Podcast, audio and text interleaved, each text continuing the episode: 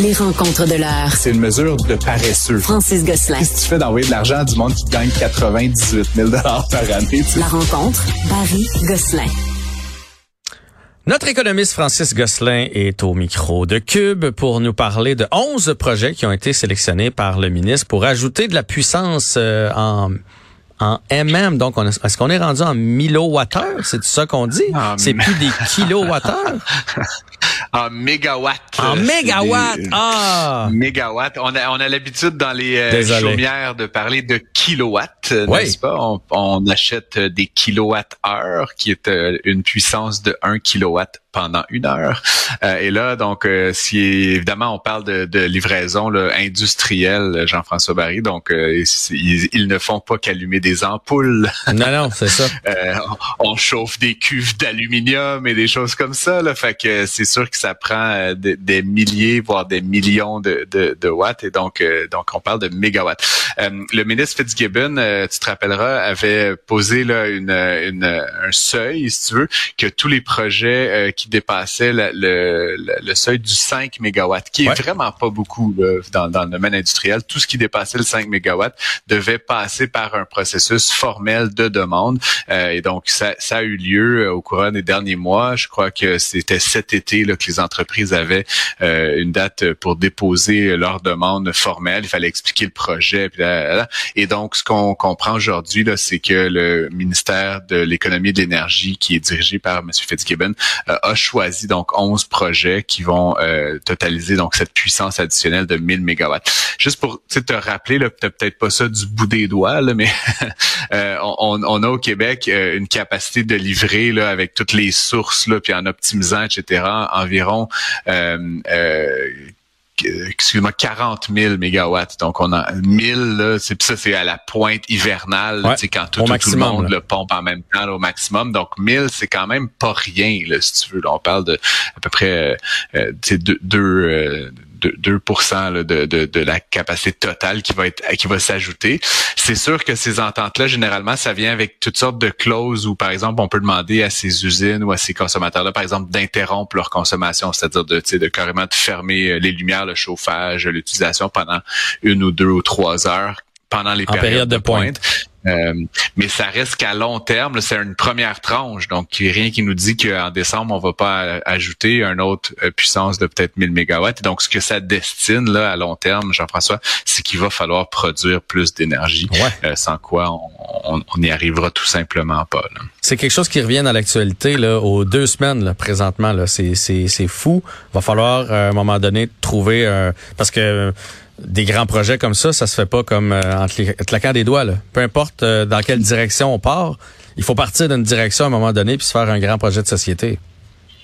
Ben, dans une ou dans toutes les directions. Puis comme tu le sais, il y a des appels d'offres donc en cours actuellement pour euh, l'obtention de, de, puissance additionnelle pour le vent, par exemple, donc la puissance éolienne. Le problème avec l'éolien, c'est que des fois ils vendent, des fois ils vendent pas. Donc c'est une bonne source pour l'énergie totale, le kilowatt-heure, mais c'est pas une bonne source pour le kilowatt ou le mégawatt ou le terawatt. C'est-à-dire que au moment tu en as besoin, des fois il y a, des fois il y a pas l'éolien. Ouais, c'est une source qui est intéressante pour la, le, la, la durée de l'énergie, mais pas pour la puissance à un moment euh, donné.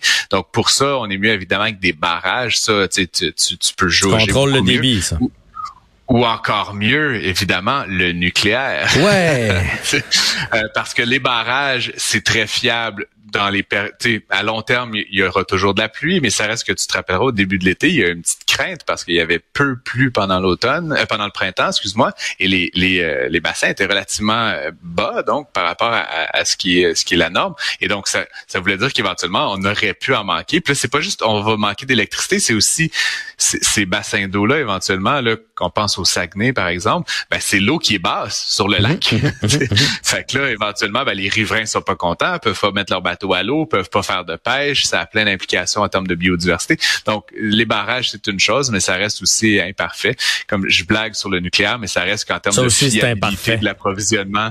Oui, tout est imparfait en énergie. Ça, c'est une constante de l'imperfection. exact.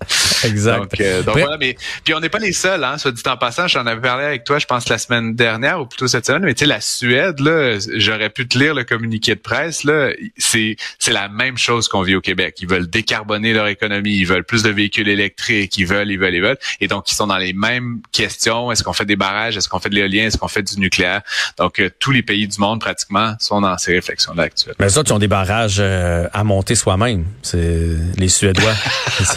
avec, des, avec des bâtons de popsicle puis des petits, des petits bouts de bois. Ils là, vont chez Ikea, ils ont leur barrage, puis euh, c'est c'est réglé. Ouais. Euh, OK, prise d'otage fiscale du côté d'Ottawa. Euh, J'appelle ça une prise d'otage, mais c'est quand même un peu singulier comme histoire. Tu te rappelleras, on en avait parlé. Il y a, euh, il y a un certain nombre de personnes au Canada qui ont reçu la PCU en trop. Ouais. Donc, euh, on parle quand même là, de presque 5 milliards de dollars qui ont été Quand versés en trop. C'est pas du pas du petit argent. Je rappelle là, pour ceux et celles qui se souviendront de mes chroniques de l'époque, quand tout la PCU, ça a coûté 75 milliards de dollars au Trésor canadien. C'est comme c'est inimaginable. Je pense pas qu'il y ait Il y a un bout qui était fondé, il y a un bout qui était nécessaire, il y a un bout, euh, il y a un bout euh, discrétionnaire, appelons ça comme ça. Euh, je sais pas s'il y a une autre mesure comme ça ponctuelle dans l'histoire du Canada qui Ah, a coûté sûr que 75 non. milliards de dollars. Mais bref, on espère. Mais au moins, les gens en ont mis de côté. Les gens en ont mis de côté, puis aujourd'hui, tu sais, tout le monde a, placé ça, puis quoi? Certains en ont mis de côté, certains pas, mais ça, ça pour dire, il y a à peu près 5 des 75 milliards qu'on pense pouvoir récupérer. Et donc là, l'ARC, l'Agence du revenu du Canada, a commencé à envoyer des, euh, des avis et il se réserve le droit, Jean-François, de saisir les retours d'impôts des gens. Donc, tu sais, tu t'imagines des gens qui ont payé de l'impôt en trop, qui ont des déductions, ils attendent leur chèque de 1000, 2000, 3000, 4000 dollars à la fin de l'année. Tu as été aux études, je, sais, je ne sais trop quoi. Bref, tu as le droit à un retour d'impôt. Ils se servent là-dedans pour le remboursement de la PCU. Mais là, tu as carrément des individus, puis le Journal de Montréal euh, et, et- et Sylvain Larocque en particulier fait un très bon travail de recensement de des dizaines de personnes qui ont qui ont qui ont envoyé l'argent quand l'ARC leur a demandé, l'argent de la Mhm. PCU. Ouais. Mais là, ils ont l'ARC euh, évidemment Par le temps que ce soit traité, ils ont aussi saisi leurs impôts, c'est ils ça? ont aussi saisi l'argent. Donc là, tu as envoyé ton chèque de 3000 dollars et tu ne donc c'est comme ça t'a comme coûté le double, tu sais, fait que ça c'est quand même vraiment fâchant. Et donc là, on pourrait se dire ben ils vont tu sais traiter ces dossiers-là en priorité, mais non, le gouvernement Trudeau est incapable de dire quand euh, ça va être régularisé. Évidemment, il y a des millions de Canadiens qui viennent de faire leur rapport d'impôt dans les derniers deux trois mois, donc ça doit être traité. Donc ça pourrait prendre plusieurs semaines, voire plusieurs mois avant qu'on voit la couleur de l'argent. J'ose espérer que l'ARC va au moins leur payer euh, de l'intérêt Ah. sur ce placement-là. Hmm. Euh, mais Pourquoi j'ai un doute? L'intérêt, ça marche. C'est juste dans un sens, l'intérêt. Ça marche dans un sens. C'est ça, exactement. Euh, à, à suivre donc, mais, mais c'est bien, bien dommage. Euh, c'est comme, euh, et je trouve ça un peu bizarre, tu sais, que il se soit servi aussi rapidement. Tu sais, après, tu diras, ils sont peut-être un peu affamés, mais tu sais, il aurait pu comme donner une année pour rembourser, puis dire, on va se servir sur votre remboursement d'impôt de l'an prochain. Mais là, c'est comme, je t'envoie un avis, puis deux semaines plus tard, je, je te fais une petite te fonction fiscale en même temps ça fait un petit peu kleptomane, là, tu sais, genre voleur de briquet dans une soirée euh, bien arrosée. Là. Ça fait en fait, euh, j'ai apporté une bonne bouteille de vin chez quelqu'un, puis finalement je me rends compte que il est pas tant connaisseur de vin, puis je regrette de l'avoir apporté. J'aurais dû apporter quelque chose d'un peu plus bas de gamme, puis t'as envie de repartir avec. Fait que tu, fait que tu repars avec, ouais, c'est ça, exactement. Euh, Il y avait un philosophe euh, al- allemand que je, je ne citerai pas, mais qui, disait qu'en fait, des fois, les autorités fiscales, ils, instauraient ce qu'ils appelaient une kleptocratie. Je trouvais Oh, ça bien. c'est bien C'était le, le kleptomane, là, tu sais, c'est l'espèce de voleur impulsif, que c'était une kleptocratie. Donc, en tout cas, écoute, c'est c'est une folie euh, furieuse. Mais bref, je souhaite à ceux et celles qui sont pris dans le tourbillon de l'ARC euh, une rapide résolution puis qui voient la couleur de leur argent le plus vite possible. Je pense qu'en mettant de la pression sur le gouvernement, ça risque peut-être d'accélérer un petit peu les choses, de mettre certains dossiers sur le dessus de la pile, on va dire ça comme ça. Oui ou non? On verra. On verra. Hey Francis, je te dis merci pour cet été. Euh, En plus, je, sais que tu as même fait tes chroniques pendant que tu étais en vacances. Tu m'as pas abandonné. Tu étais Toujours. là jour après jour. C'était fort agréable. J'ai appris beaucoup avec toi. Au plaisir de se recroiser bientôt. Yes, à bientôt. Bye bye.